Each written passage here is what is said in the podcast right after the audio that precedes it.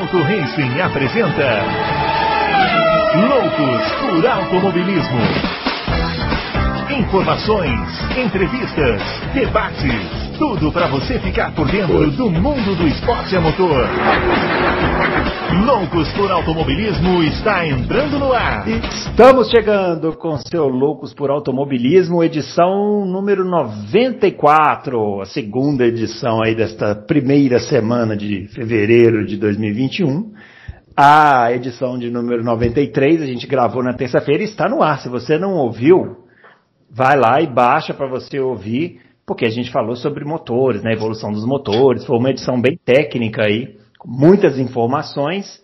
E hoje a gente vai responder algumas perguntas sobre essa edição e também outras perguntas que vocês fizeram na página lá no Auto Racing. E vamos começar rápido, né, Adalto? Para a gente não perder tempo, porque temos muitas perguntas. Vamos, confraria não brinca. Grande Bruno Aleixo. Uhum. sempre, sempre o bordão, né? Não pode faltar um bordão. Tinha esquecido um bordão. do meu bordão, tinha esquecido. É... E grande ah, ó, frases.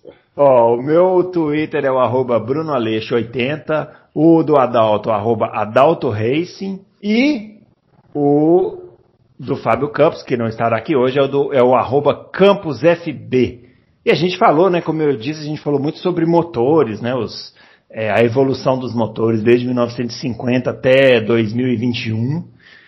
E claro, né, muitas perguntas e tal. Eu vou então eu vou começar com as perguntas sobre o tema, né, para a gente dar preferência aqui a quem perguntou sobre o tema. E a primeira pergunta é do Sync Header. Ele quer saber o seguinte, primeiro elogiando aqui o, o, debate sobre os motores e tal. Eu não diria que foi um debate, viu, o seu Sync Header, foi mais assim, como eu disse na abertura daquele podcast, foi mais assim um, um o Adalto vestiu a camisa 10 e eu fiquei mais ali, não atrapalhando, né? Mais aquele técnico que não atrapalha. Mas ele pergunta aqui, ó, o Sync Header, se a FIA liberar ele está falando, o Adalto disse ser contra qualquer congelamento ou limitação dos motores, então eu pergunto, se a FIA liberar o tipo de motor que cada um quiser construir, mas existir uma, exigir uma potência padrão em dinamômetro tipo mil cavalos, não teríamos mais competitividade na Fórmula 1 e mais equipes interessadas em entrar?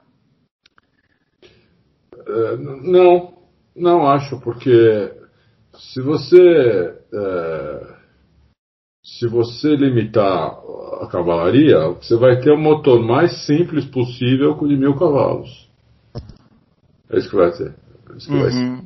Então, é, e pode, pode, um motor gastar mais que o outro, aí vão ter que liberar também tanque de combustível.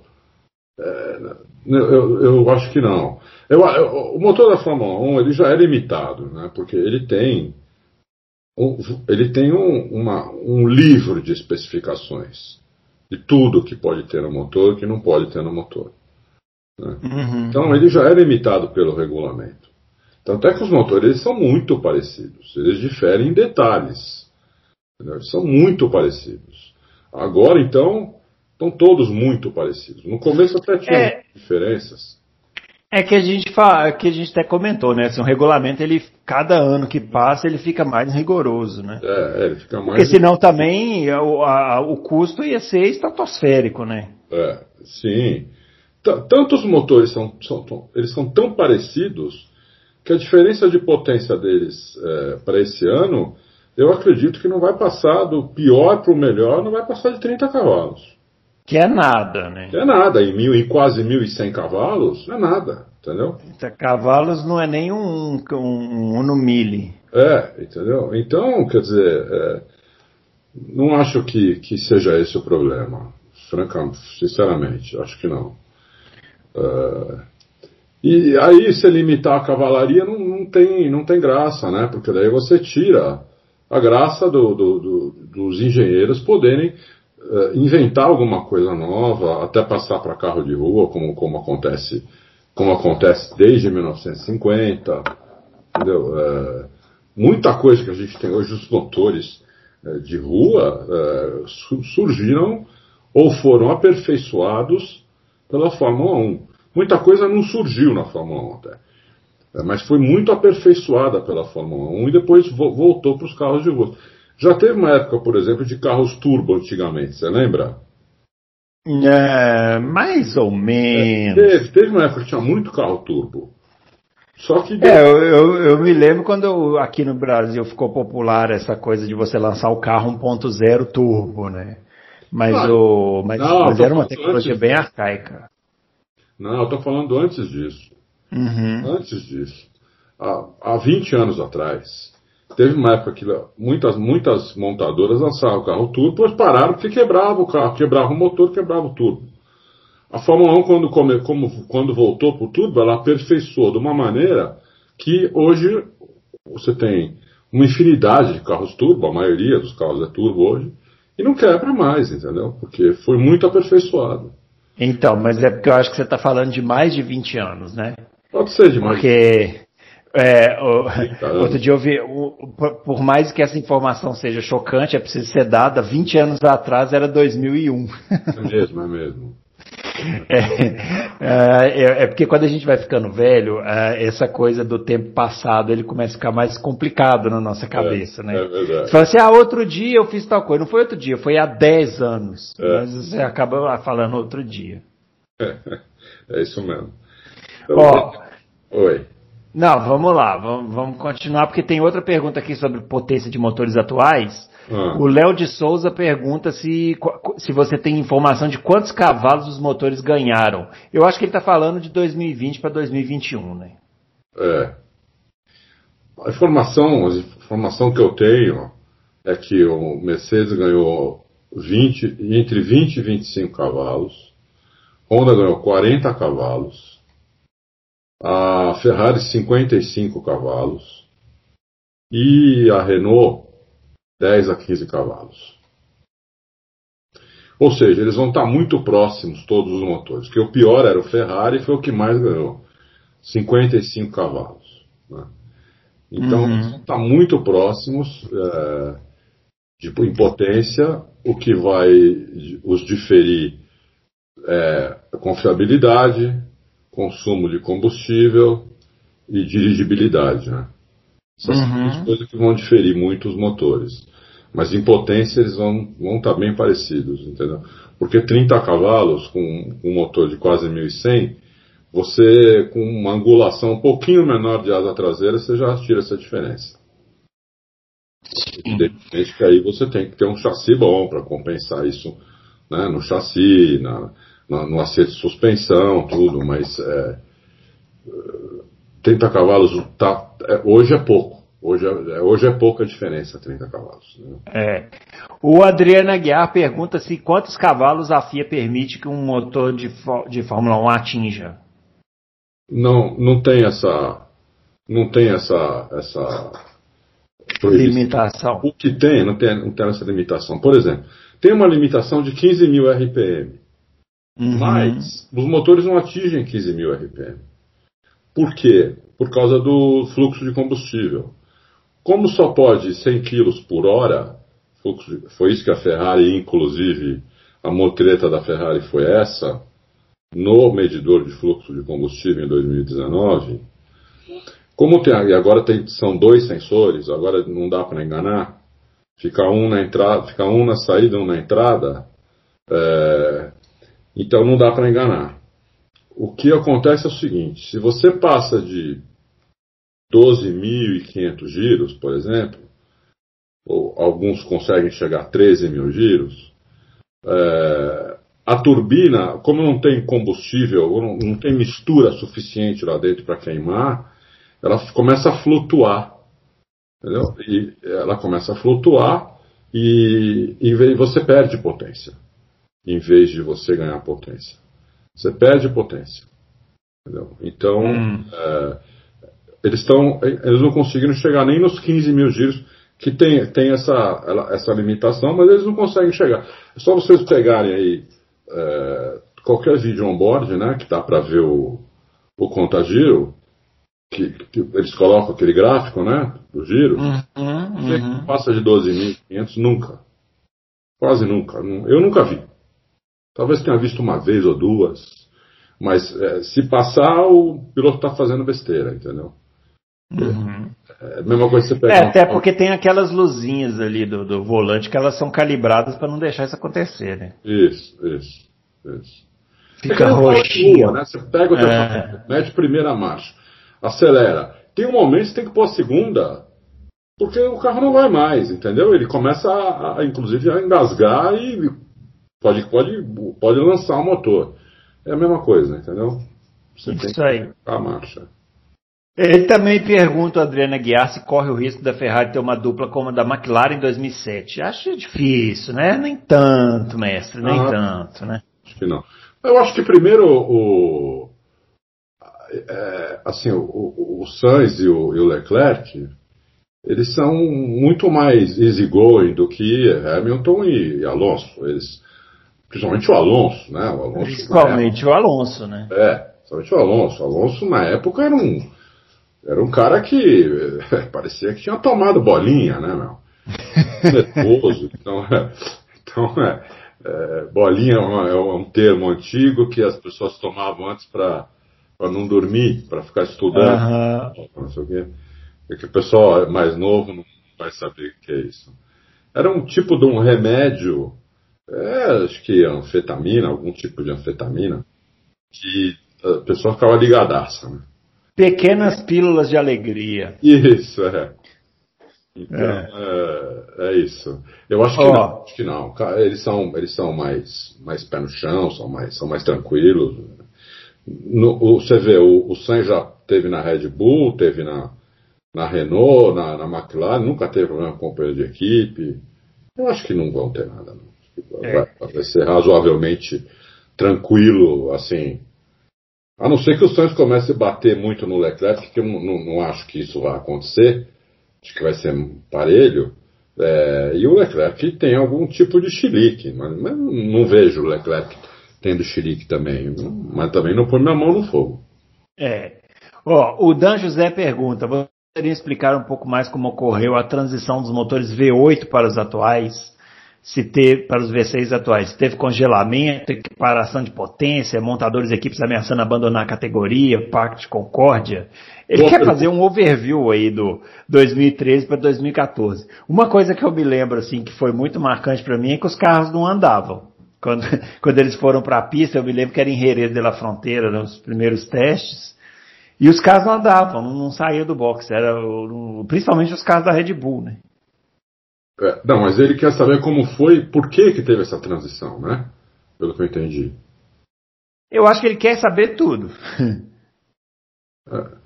Bom, a- a- aconteceu o seguinte: eh, houve uma crise no- mundial em 2008, lá nos Estados Unidos, começou nos Estados Unidos, por causa da- da- do lance das, das hipotecas, né?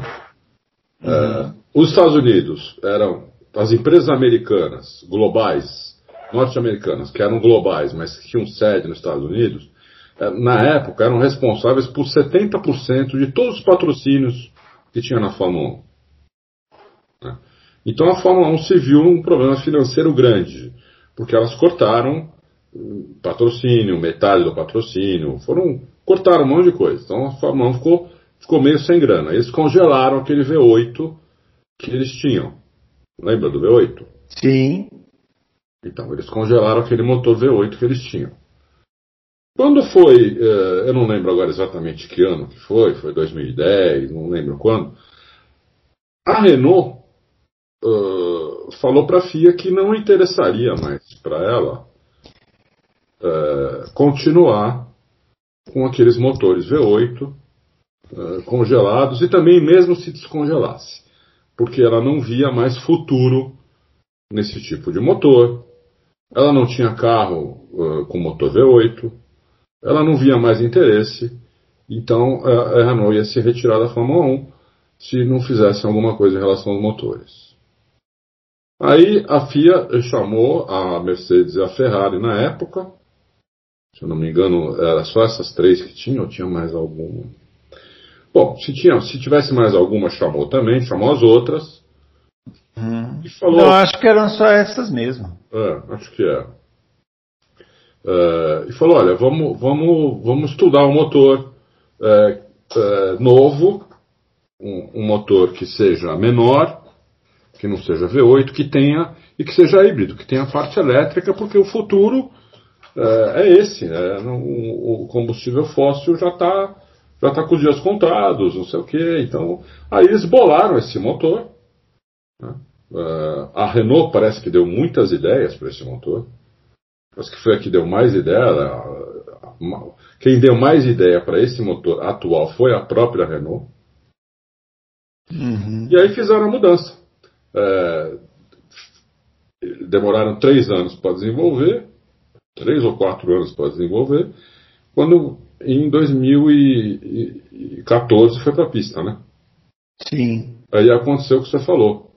É, os caras os cara nem saíram com medo de quebrar, todo mundo achando que ia quebrar. Engraçado que na corrida não quebrou quase ninguém na primeira corrida. Não, é, não. É, a corrida foi tranquila, mas os testes foram assustadores, né? É, Inclusive na forma de pilotar, né? Porque a potência ela vinha com mais, é, mais de forma mais imediata, né? Sim, por causa da por causa parte da, elétrica. Da parte elétrica é. e, nossa, o que tinha de cara rodando, né? É, impressionante. Saída de é. curva, né? Uhum. Você dava no acelerador, a potência elétrica entra de uma vez. Tinha né? uma, tinha uma questão do freio motor também, que mudou na época, que Isso. deu um trabalho lá pro pessoal. Deu, deu. Porque passou a ter mais freio motor do que tinha antes. Uhum. E você também pode começar a controlar o freio motor. Sim. Menos freio motor, mais freio motor. É. Muito bem. Ó, o última pergunta aqui sobre motores, o José Antônio Vieira pergunta, pergunta não, falando que faltou a gente falar do motor Yamaha. Ô José Antônio, na realidade a gente não falou assim especificamente de nenhuma marca de motor, né? A gente falou da evolução dos motores e citamos alguns, né? É, eu não sei por que, que ele está querendo que a gente fale do motor Yamaha, que era um motor bem ruizinho, né, Adalto? Ruizinho. E é, não dá para mais para pegar a informação lá, porque caiu. 15 minutos depois que nós pusemos loucos no ar, caiu o site lá do piloto P, coitado. É mesmo? Para é. poder baixar o, o, o, arquivo? É. Entendi.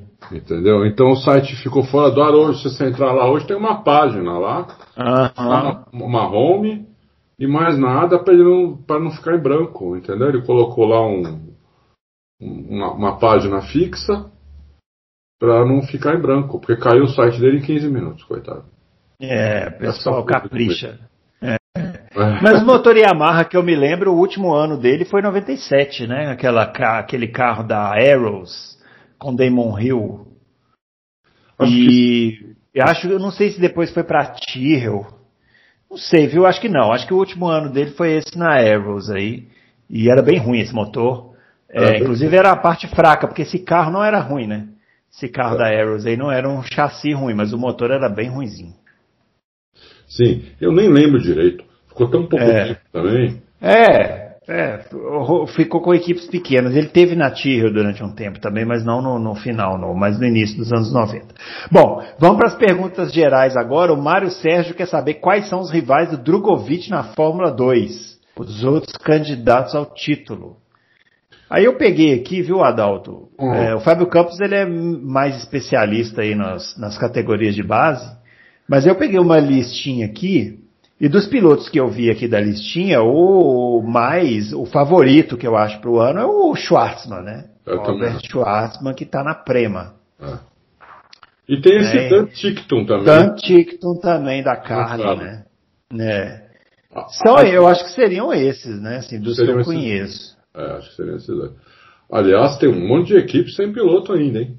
Sim, sim. Tem muita equipe sem piloto, muita coisa por anunciar. Agora, tem uma, uma curiosidade aqui, ó. Eu vi aqui no, no, no vai correr na equipe HWA o Matteo Nanini. Aí eu falei, bom, quem será, né? Fui dar uma pesquisada, é sobrinho do Alessandro Nanini. Nossa. Curioso, né? Uhum. O Alessandro Nanini aí, para quem não sabe, foi um, um piloto da, da, dos anos, no início dos anos 90, né? Era bem promissor. Bem correu na Minardi, depois foi para Benetton e aí ele acabou sofrendo um acidente de helicóptero, perdeu um braço Isso. e acabou encerrando a carreira aí. Né? Depois ele correu no DTM, né? É, ele, Mas... foi, ele foi companheiro de equipe do Piquet. Sim, companheiro de equipe do Piquet. Ah. É, teve uma. Quando o, o, o Zanardi perdeu as pernas, Uhum. Uns meses depois, o, Zanardi falou que eles podiam fazer uma dupla, ele e o Nanini. O Zanardi Acelerava, e o Zanardi, e o Zanardi ia no volante. O Zanardi é impressionante, né, meu? Ele faz, olha com que ele faz piada com ele mesmo. É. Aliás, o Zanardi escapou de mais uma, né? É impressionante. É, é, ele, a gente não sabe a condição que ele está ainda, mas assim, pelos prognósticos que tinha na época que ele sofreu aquele último acidente no final do ano passado, que ele acabou batendo num caminhão, né, caiu da bicicleta, bateu num caminhão.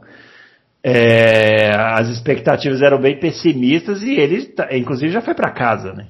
Ah, não, a expectativa otimista é que ele pode- poderia ficar vivo, mas vegetando. É, E nada disso, ele parece que conversa tudo. é, É impressionante. O Zanardi, o é- Zanardi impressionante. tem nove vidas, 20 vidas, sei lá quantas vidas ele tem. É. Ó, agora a pergunta do Davidson Alba. Alguma novidade sobre o futuro das carreiras do Igor Fraga e do Gianluca Petecon? Olha, que eu saiba, eles precisam arrumar patrocínio. É. Estão tentando, mas eu não sei se vão conseguir. Porque tá feia a coisa ainda, né? Tá feio, é. É. E o. o é, é isso. O, o, tava vendo aqui, qual categoria que tá o Igor Fraga mesmo? Deixa eu procurar aqui. Eu sei que hoje em dia tá muito difícil o patrocínio para não só para automobilismo, mas para tudo. Aham. Então todos os atletas aí de várias modalidades estão estão penando. É, infelizmente as empresas brasileiras encaram encaram publicidade como um luxo e não como, não, e não como uma necessidade. É, a publicidade ela, ela existe para fazer você vender mais. Ela, ela é mais importante ainda na crise do que em tempos bons. Porque na crise, com poucos fazem publicidade, quem faz vende muito mais do que quem não faz. Mas as empresas brasileiras não entenderam isso até hoje. Então elas, ela, pa- dá, dá a impressão que elas colocam publicidade como gasto e não como investimento. Uhum. Então é, é- é muito problemático, está muito problemático para os atletas aí, de todas as modalidades, individuais principalmente, conseguirem patrocínio. É, principalmente automobilismo, que é caro, né? Que é caro e categoria que não passa na TV. Uhum. Então, é, é, realmente é, um- é uma tarefa hercúlea conseguir patro- patrocínio para a categoria de base. Viu? Isso É nunca foi verdade. fácil. Não é, não é que antes era fácil e agora não. Nunca foi fácil. Sempre foi muito difícil. Sempre os pilotos precisaram de ajuda da família, dos pais, pegar dí- fazer dívida em banco, sempre precisou disso. Mas conseguia esse patrocínio. Entendeu? Você conseguia, o cara precisava de, sei lá, precisava de 100 mil reais, ele conseguia 40 mil reais de patrocínio. Né? E o resto ele se virava, como, como eu acabei de falar, de várias outras maneiras. Hoje o cara precisa de 100 mil reais e não consegue, não consegue mil de patrocínio, entendeu? E o cara tem, aí o cara tem que bancar tudo. Aí é difícil, porque são vários anos até você. Quem é que paga? Só categoria top. Então, Uhum. você precisa chegar na. No, no caso do automobilismo, você tem que chegar na NASCAR, ou na Fórmula 1, ou na Fórmula Indy. é, tem alguma outra de monoposto? Não. Ah, Acho que ah, não. ah, Ah, Fórmula E, né? Fórmula E, é, Fórmula E, Fórmula Nippon também paga para os pilotos. é, não paga muito, mas paga. dá. O cara tem um salário. Não é salário de piloto, vai que você está acostumado aí, que é milhões, mas é um salário, entendeu? Mas as outras categorias, as categorias de base, não, não pagam, ao contrário, você tem que levar a grana, você tem que pagar para correr. Então, porque elas vivem disso, basicamente. Uhum. Então é muito difícil mesmo. É. Então é bem Ó, difícil. Vamos lá. O André Siqueira está falando o seguinte: estava vendo o perfil do, da Fórmula 1 com o top 10 do Montoya. E lá eles falaram que o Montoya é um dos poucos que ganharam Mônaco e 500 milhas. É. Pergunta para o Adalto por que ele nunca tentou ganhar Le Mans. Não o Adalto, sim o Montoya, ele quer saber. Porque no ponto de vista dele, André é a mais fácil das três. E aí, Adalto? Hum. Ele ainda pode, né? Montoya pode. pode é, é, ganhar alemão. Ele, o Montoya é um cara que não vai atrás. O Montoya é um cara uhum. muito orgulhoso. Ele, ele, ele, ele, ele vai onde, onde o, convidam, onde o chamam, onde o contratam. Ele não vai atrás.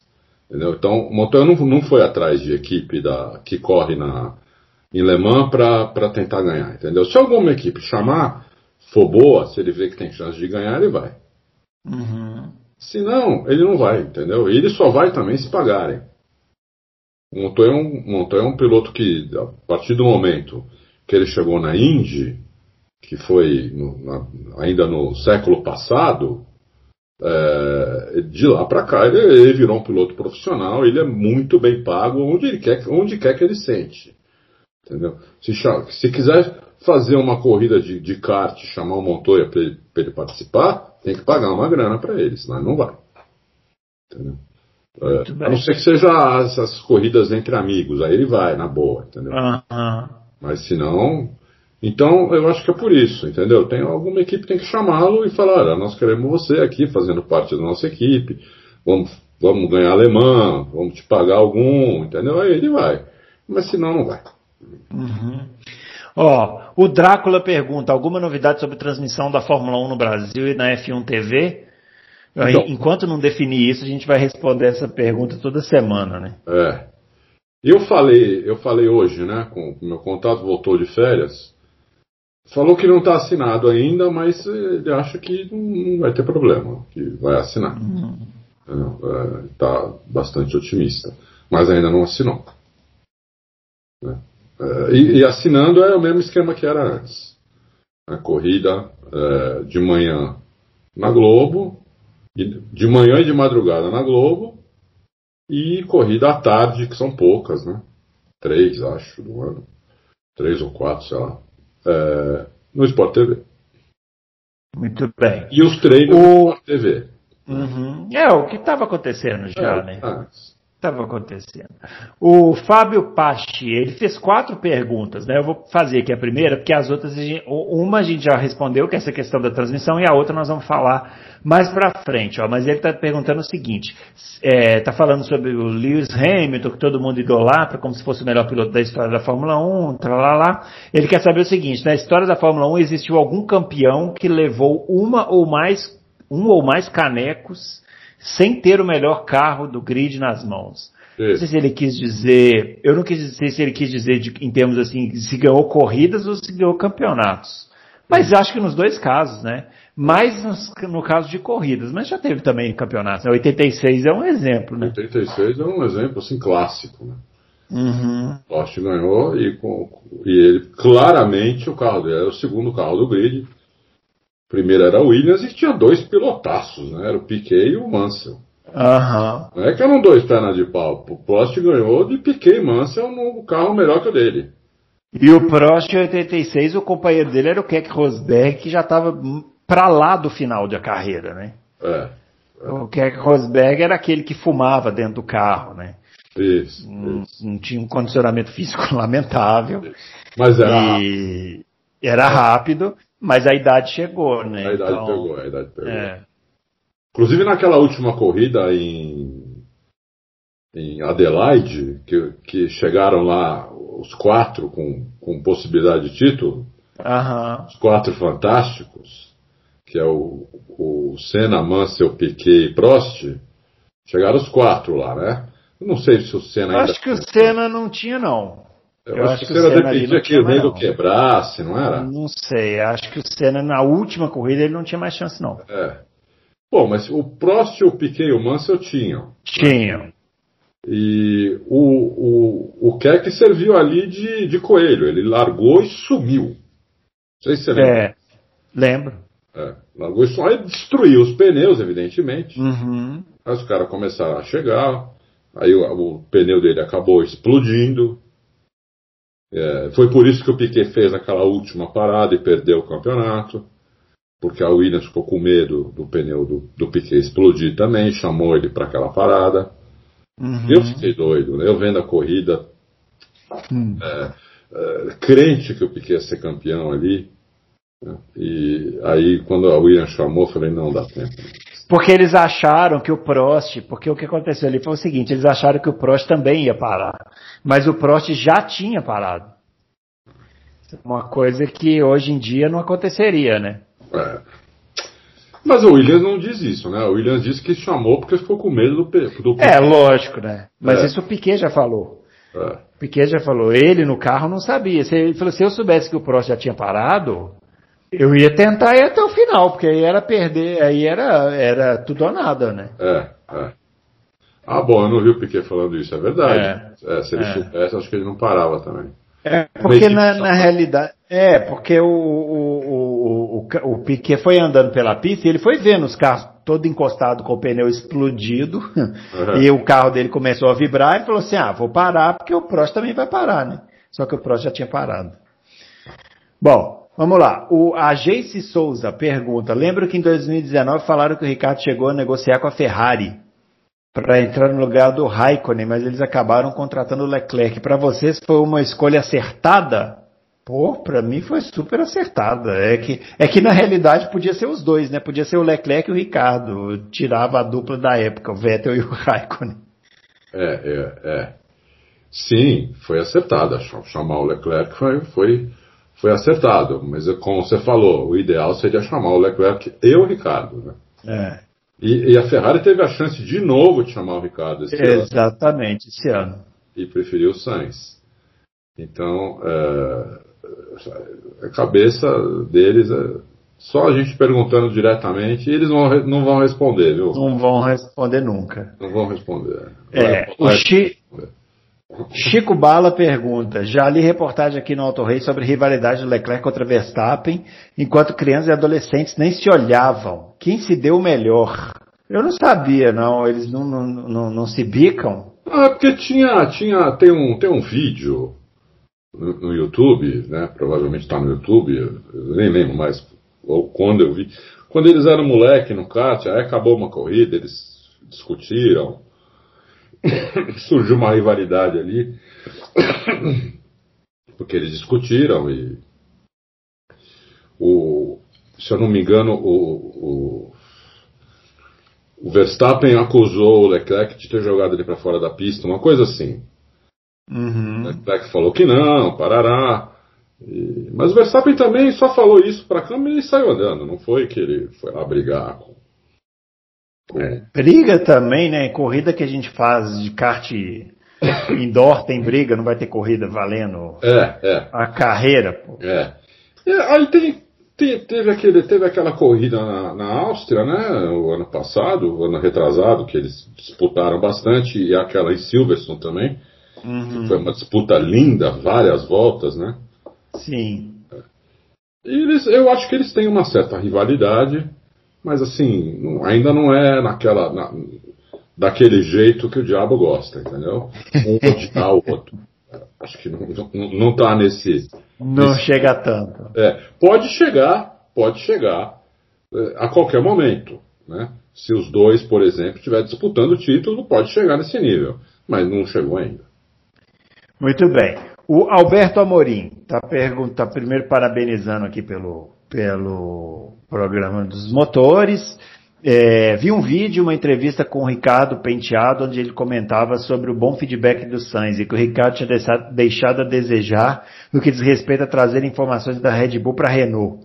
Hoje, o que vocês acham sobre isso? Realmente o Sainz é um cara fora da curva na questão dos feedbacks? Será que o Ricardo pode ser considerado abaixo do Sainz devido a isso? Será que o Ricardo é um cara que senta e faz acontecer, mas não tem aquele aquele feeling, né, que eu acho que deve ser o que ele está falando aqui, do Lauda e do Piquet? É, não, não Bom, tem. Não ah, tem.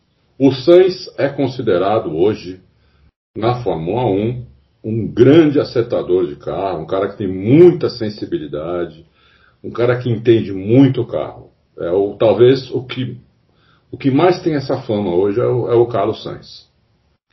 É, o Ricardo tem uma lenda aí que para um mecânico brasileiro que trabalhou no começo da carreira do Ricardo lá na, na Red Bull, disse que o Ricardo não, não o feedback dele era fraco.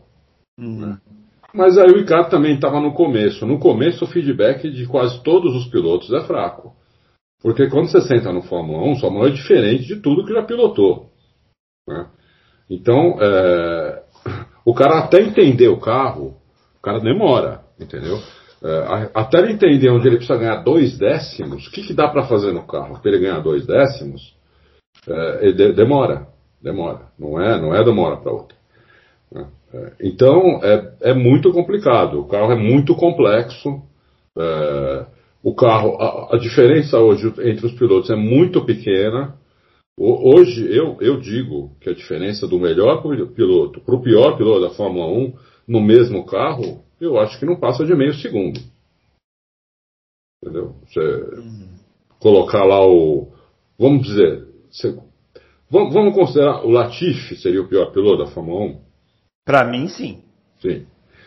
É, eu acho que se colocar o Latifi na Mercedes e deixar ele treinar um pouco, né, fazer dois treinos lá de uma hora e meia, os três treinos lá, o TL1, 2 e 3, ele vai, na classificação, ele vai ficar meio segundo do, do Hamilton ou do Bottas. Não vai passar disso, entendeu? Então a diferença hoje é tão pequena entre os pilotos que é, isso torna a Fórmula 1 muito difícil. Né? Porque onde é que você vai achar um. Onde é que você vai achar dois décimos? É muito difícil isso. Entendeu? Então, é, o Sainz parece que tem esse feeling. Né? Inclusive, né, nesse treino que ele fez lá em, lá em Fiorano, que a Ferrari chamou ele, ele aquele monte de pilotos, uhum. é, ele treinou o primeiro dia, ele fez o mesmo tempo do o Leclerc treinou antes dele, né? No dia uhum. seguinte foi o Sainz, no mesmo carro, né? Nas mesmas condições. O Sainz, o Sainz fez o mesmo tempo do, do Leclerc. Só que quando acabou o treino, o Sainz foi uh, fazer aquele briefing com os, com os engenheiros, né? aquela reunião com os engenheiros no final do dia. É, e o, ele começou a falar e o Leclerc ficou até interessado e foi lá participar. Falaram para o Leclerc, ó, melhor você ouvir. Hum. E o hum. Sainz deu um monte de dica. Falou que, que ele gostaria que mexesse, se daria para mexer algumas coisas no carro que ele pediu ali para o dia seguinte, que ele ia treinar mais meio-dia no dia seguinte. Né? Hum. Treinar a par da manhã no dia seguinte. É, mexeram e ele baixou meio segundo no tempo. Entendeu? Então. É, chegou foi, chegando. Ele, é, ele foi meio segundo mais rápido do que o Leclerc. Isso não quer dizer que ele é meio segundo mais rápido que o Leclerc, de jeito nenhum. A gente não, o Leclerc talvez não tenha dado tudo, é, era, um, era, um, treino, é um treino particular, é, tem muitas varia, variáveis aí, né? Mas de qualquer maneira, o Sainz deu uma mexida no carro e foi meio segundo mais rápido. Entendeu? Uhum. Então você vê que ele sabe, ele sabe o que está fazendo, ele sabe o que está falando. Né? O pai dele parece que ajuda muito nisso. O pai dele uhum. é um monstro, né? O pai dele é, é. O pai do Carlos Sainz foi campeão mundial de rally e, o, e, é, e o, o, Carlos Sainz pai é tipo um Lauda, tipo um Piquet. É um cara que sente o carro, conhece o carro, desmonta o carro, monta o carro de novo, entendeu? O pai dele sabe tudo do, do, de mecânica, de eletrônica. O pai dele manja muito, gosta muito, né? Uh, e o André Seidel lá da McLaren disse que o, o Sainz era um piloto engenheiro dentro do carro, entendeu? Era um engenheiro dentro do carro, um engenheiro pilotando o carro. Então, eu acho que o Sainz tem essa, tem essa vantagem, sim. Mas não sobre o Ricardo, talvez sobre todos os pilotos. Muito bem. Ó, o Alexandre Magalhães. É, gostaria de saber de vocês qual a importância que dão ao momento e lugar onde os pilotos estreiam na Fórmula 1. Exemplos opostos disso para mim, isso ele falando. São do Hamilton 2007 e Nelsinho em 2008, que brigaram de igual para igual na GP2. O primeiro pegou o Alonso de surpresa e por isso pôde disputar logo de cara. E o Nelsinho pegou o Alonso escaldado do Hamilton e deve ter exigido tudo que podia em termos de contrato para voltar à Renault. E aí, Adalto? É uma pergunta, né? É, é... Não, é, olha, olha, a primeira coisa é assim, não importa onde o piloto estreia, o, o adversário dele é o companheiro de equipe. Esse é o adversário dele. Ele tem ganhado o companheiro de equipe. É... Eu acho, eu, eu, eu acho que tem que ganhar ou tem que pelo menos acompanhar. Acompanhar. É. No, no caso do, do Nelsinho que estreou contra o Alonso, é, ele tinha que ter acompanhado, né? É, aí, aí, aí, depois, não, dito isso, né, você tem aí as, algumas variáveis específicas. Por exemplo, no caso do Nelsinho com o Alonso, o chefe de equipe era o Briatore. Uhum. O Briatore era, uh, amava o Alonso, era, era, empresário do Alonso, né, e uh, o Alonso era um cara, era um, era um cara que, para ir para a Renault, ele exigiu tudo. Exigiu também ser primeiro piloto, exigiu tudo. E o Briatore aceitou, até porque o Alonso, naquela época, se não era o melhor piloto do mundo, era o segundo melhor, mas eu acho que estava ali, ele estava ali, podia, podia ser considerado melhor. Inclusive naquela votação dos chefes de equipe da Fórmula 1, ele ganhava naquela época todas, quase todos os anos. Uhum. E então o Nelsinho pegou, um, pegou uma pedreira ali, como você falou, já escaldado, como quem falou, quem que perguntou? Foi o Alexandre Magalhães. É, já escaldado também, tinha conseguido com o Hamilton, acho. E o Nelsinho deu muito azar, porque o Nelsinho é, o Nelsinho é ótimo piloto. O Nelsinho estava muito bem preparado para a Fórmula 1. Assim, dentro do carro. Né? Não estava fora, entendeu? não aguentou a pressão do Briatore. É, mas é, então, eu, eu, eu, eu, eu confesso que foi uma certa decepção, assim. Eu, eu, eu, fiquei meio decepcionado com o Nelson Piquet, porque ele estreou numa equipe bem, muito bem estruturada. Isso é bem difícil de acontecer, né? Sim, sim. Mas o companheiro de equipe dele, o Alonso, né, meu? É, ia, o Alonso tinha tudo, entendeu? Era, era muito difícil. Era muito difícil. É, realmente. É Lógico, porque no caso do Nelsinho, mais, todo mundo esperava no mais. caso do Nelsinho não foi só ser mais lento. Também teve muito acidente, muita batida, muita rodada, sabe? Muita afobação. Uma coisa que, que, que eu lembro de escrever isso no meu blog. Uma coisa que me irritava muito no, no, no, no Nelsinho é que eu não sei por que cargas d'água, não sei, sei lá se isso era uma estratégia que mandavam ele fazer. Ele sempre, ele sempre largava muito atrás nas corridas. Sei lá por quê, se era porque treinava com combustível, não sei. Eu sei que ele largava muito atrás nas corridas e estava sempre tendo que fazer corrida de recuperação, corrida de recuperação. Num ano de 2008 que não, praticamente era, não se ultrapassava, né? Era difícil de ultrapassar. Difícil ultrapassar. Então, realmente foi. A ideia, a ideia era, fazer, ele era, era sempre para ele fazer a, a, estratégia de uma parada menos. Você lembra disso? Lembro, exato. E aí ele largava, porque naquela época você treinava com combustível que você ia largar. Isso. Ele treinava com carro pesado. super pesado, é. pneu mais duro e largava sempre de trás. Então, mas tem a mão do Briatore nisso, Bruno. É lógico que tem. É, é lógico que tem a mão do Briatore. Mas deve ter um momento, sei lá, ele é filho do Nelson Piquet, sabe? Deve ter um momento que alguém chega lá, bate a mão na mesa e fala assim: meu filho, acabou essa estratégia. Eu quero fazer uma classificação espetacular, quero andar na ponta, sabe? Mesmo então, mas aí, aí eu acho, por exemplo, que o pai, o, o Nelson, que é meu ídolo, pecou. Pecou. Entendeu? Porque o Nelson, o Nelson tinha que ter acompanhado o Nelson o primeiro ano inteiro, como pais de vários pilotos fizeram. De vários pilotos. Ainda é, mais o Nelson sabendo ah. que o filho dele ia correr contra o Alonso uhum. e que o chefe de equipe era o Briatore. Então o Nelson tinha que estar lá o tempo todo. Mas e se o Nelson não existisse? Não, não existe, não existe Nelson. Você não acha que também o piloto tem que ter uma certa personalidade, igual o Hamilton teve, por exemplo? Eu acho, mas o Hamilton não teve essa dificuldade na McLaren. Porque o, lá o Ron Dennis não quis dar prioridade pro. Ele deu a prioridade pro, pro, pro Alonso nas duas, três primeiras corridas. Até Mônaco, vai ele deu prioridade para o Alonso. Depois ele parou, porque ele viu que o Hamilton era mais rápido que o Alonso. Entendeu? Mas a prioridade que ele dava para o Alonso não era igual à prioridade que o Briatore dava para o pro, pro, dava pro mesmo Alonso, que era, era, era uma coisa assim do outro mundo, entendeu? Do outro mundo. Fora aquele problema que todo companheiro de equipe do Alonso tem, que é o acerto do carro. Sim. Como o carro é feito para o Alonso, e o Alonso guia de uma maneira totalmente fora do, do padrão, né?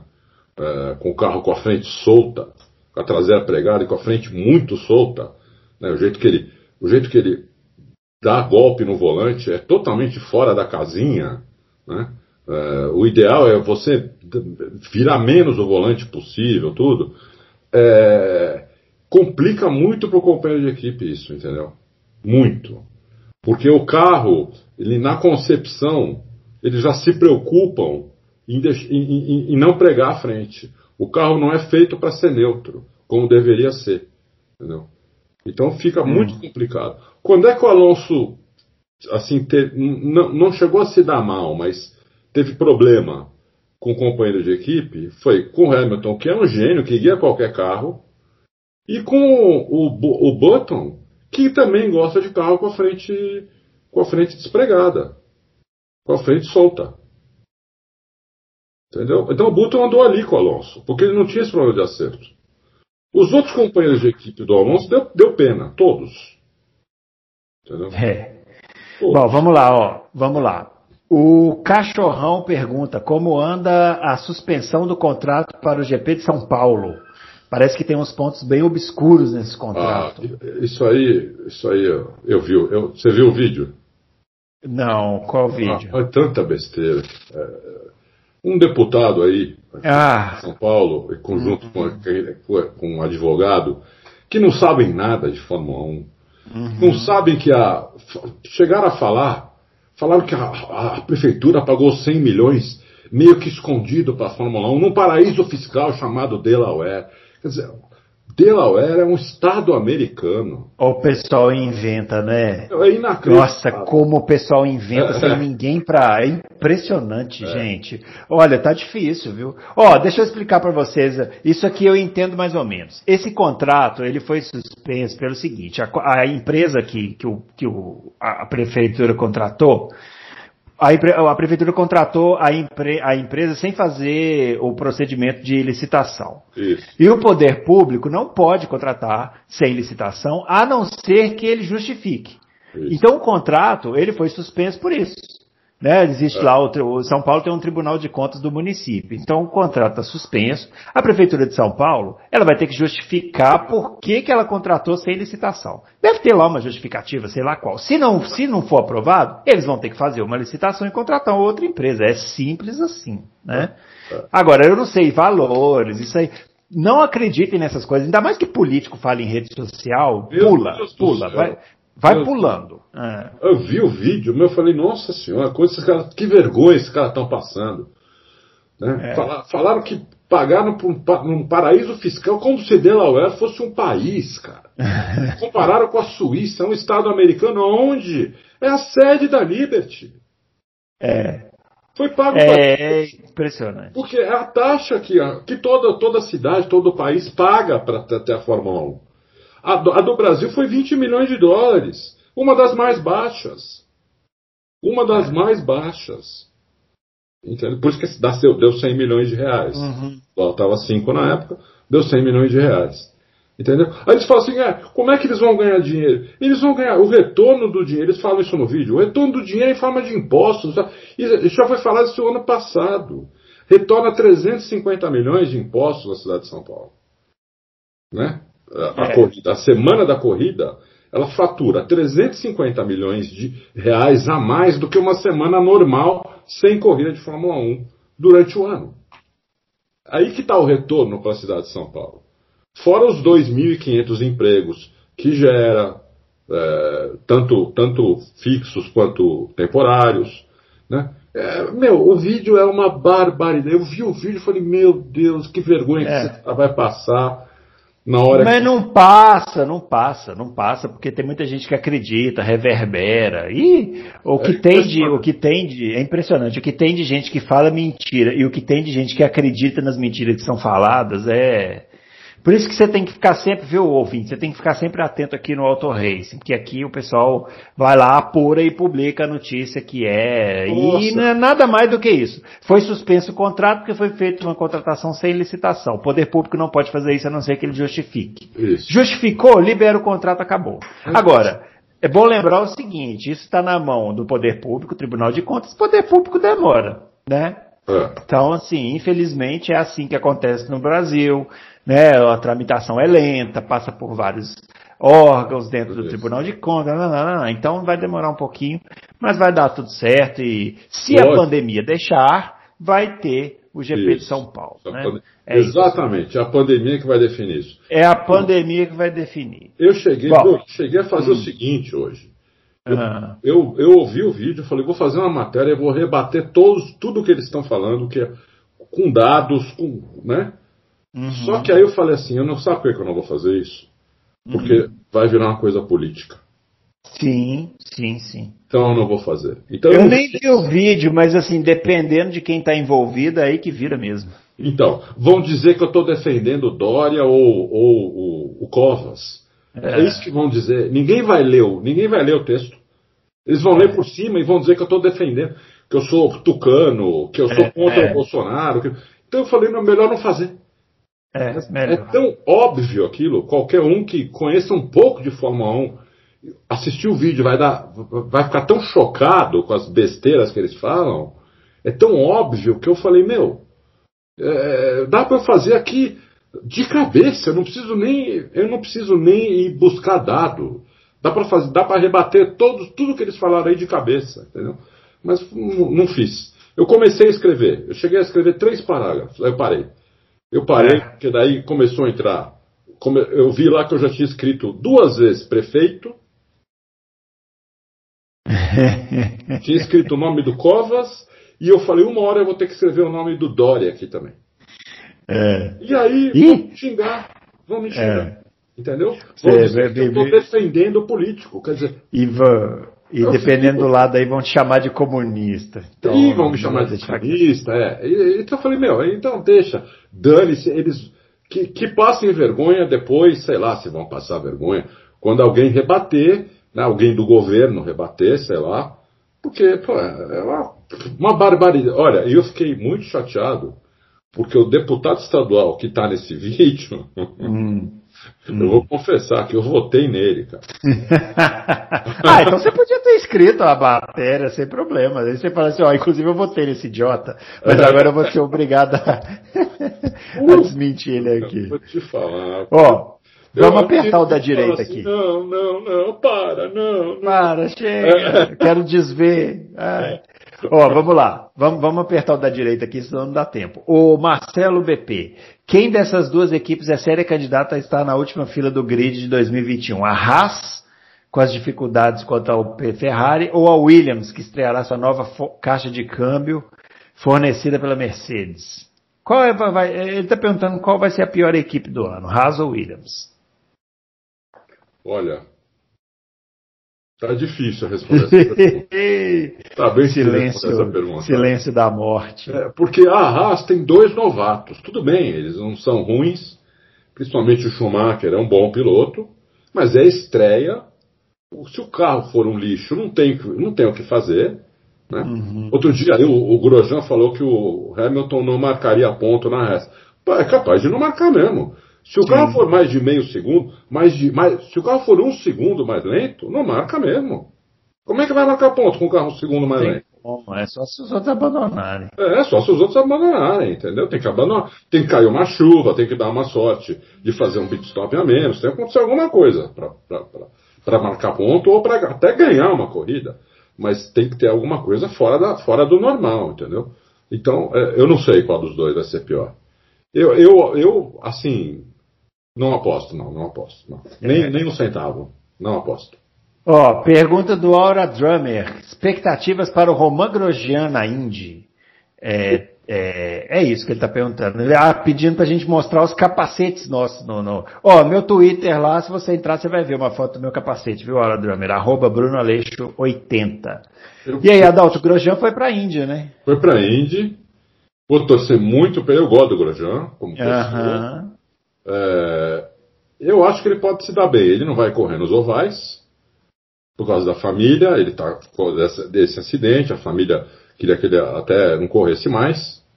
E que ele já tem dinheiro. Também o Grosjean, mesmo sendo um piloto que corria, no, corria sempre no meio do pelotão ou atrás, porra, mas é o Grosjean é um cara que já podia se aposentar. Né? Uhum. Mas ele quer correr, e então por causa da família, ele não vai correr nos ovais e a, e a, e a Dale Cone aceitou ele correr no, em, em, em mistos de rua. Aí o Gurujan até falou, pô, se tiver um oval aí que não seja de muito alta velocidade, também gostaria de encarar. É, tem um, né? O, o Jackson falou pra gente aqui um, eu esqueci o nome Sim. agora. Richmond, ou, um desses dois aí que é mais lento, né? Menos velocidade. É, é. é. Eu, eu, eu, acho que, que eu vou torcer pro Gurujan, acho que ele tem. Eu acho que o Gurujan tem, tem condição de se dar bem lá. Porque eh, o que faltava para o Grosjean na Fórmula 1, o Grosjean é um piloto rápido. O Grosjean nunca foi um piloto lento. Ele era muito estabanado, melhorou isso daí nele, né? Melhorou bem nos últimos anos.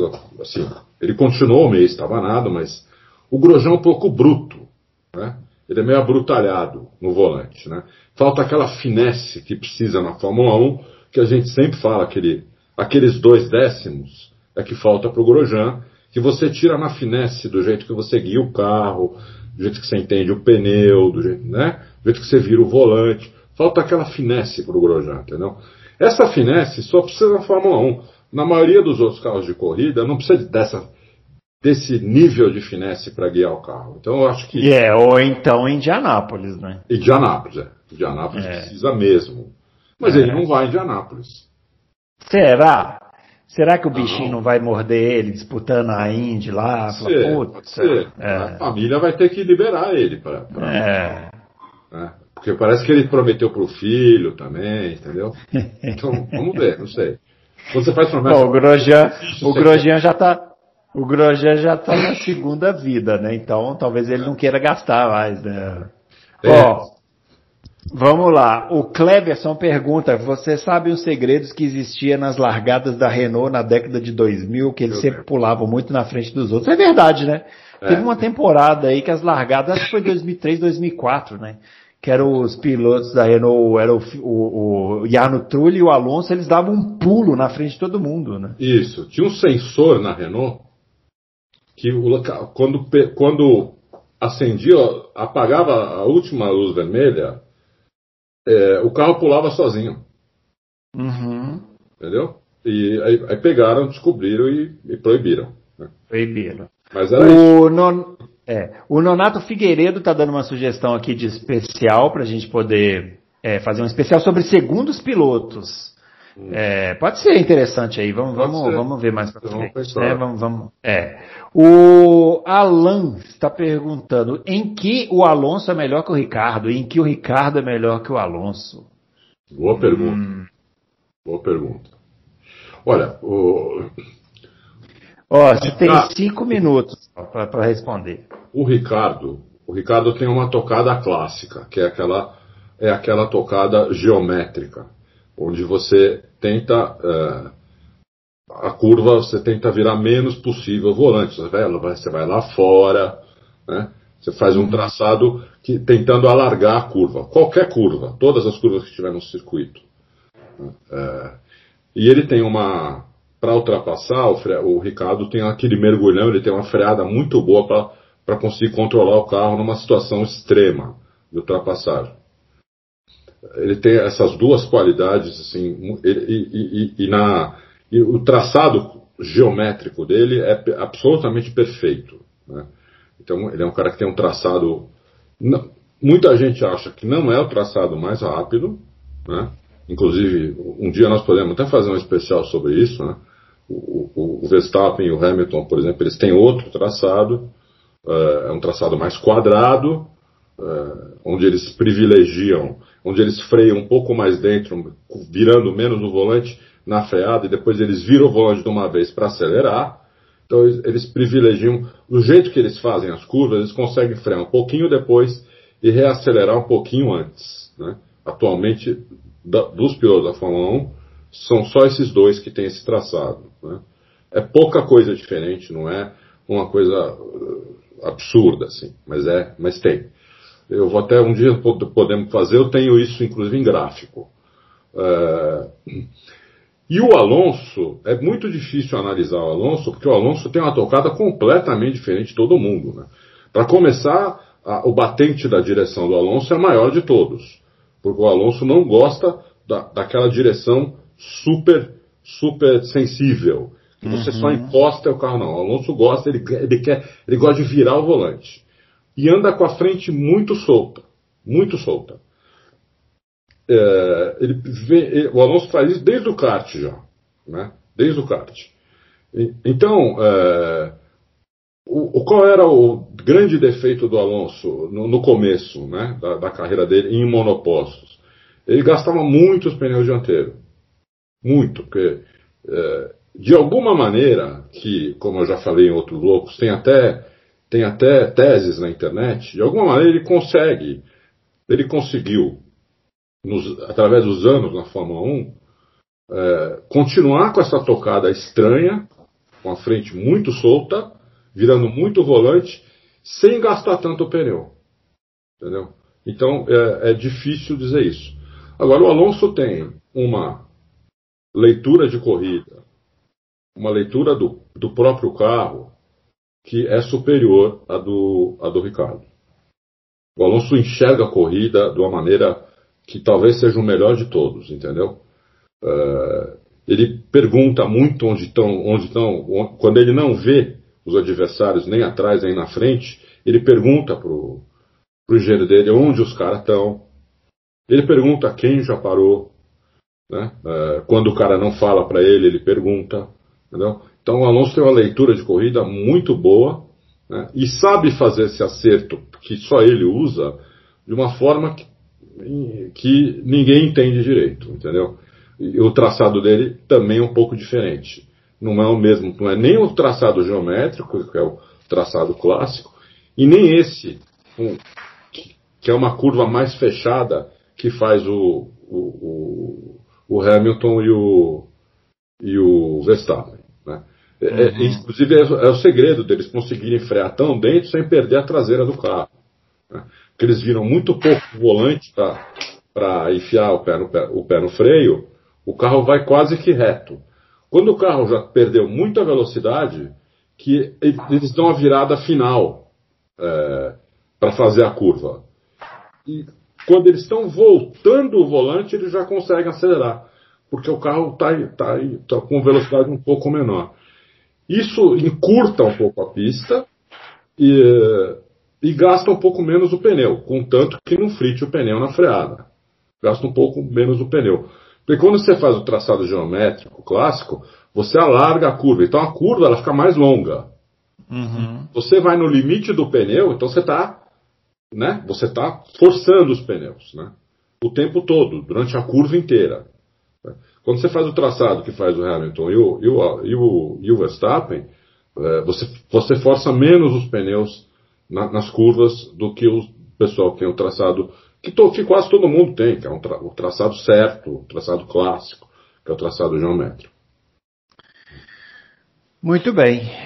Finalizando então, ó, só uma última observação aqui do Siegfried, chegou no final aqui falando que os comentários no site estão muito longos, tem muitos comentários. Não, mas tem muitos comentários é bom, né, o Sigfrid? Oh. Mas realmente muito longos re, complica para nós aqui, mas de qualquer jeito está registrado. Ele falando que aguarda uma matéria sobre a equipe de Stock Car do Felipe Massa. Felipe Massa vai estrear na Stock Car esse ano, né? É. E vai ser uma das estrelas aí do campeonato. E vou te falar, viu? Vai pastar lá no começo, porque até pegar o, a mão do, do carro para correr com a turma lá vai ser difícil, né? É. é isso aí. Muito bem, pessoal. Finalizando então esse Loucos por Automobilismo, né? A gente volta na próxima semana com mais um especial aí que a gente vai planejar aqui para vocês. E é isso. Um grande abraço para todo mundo e até lá.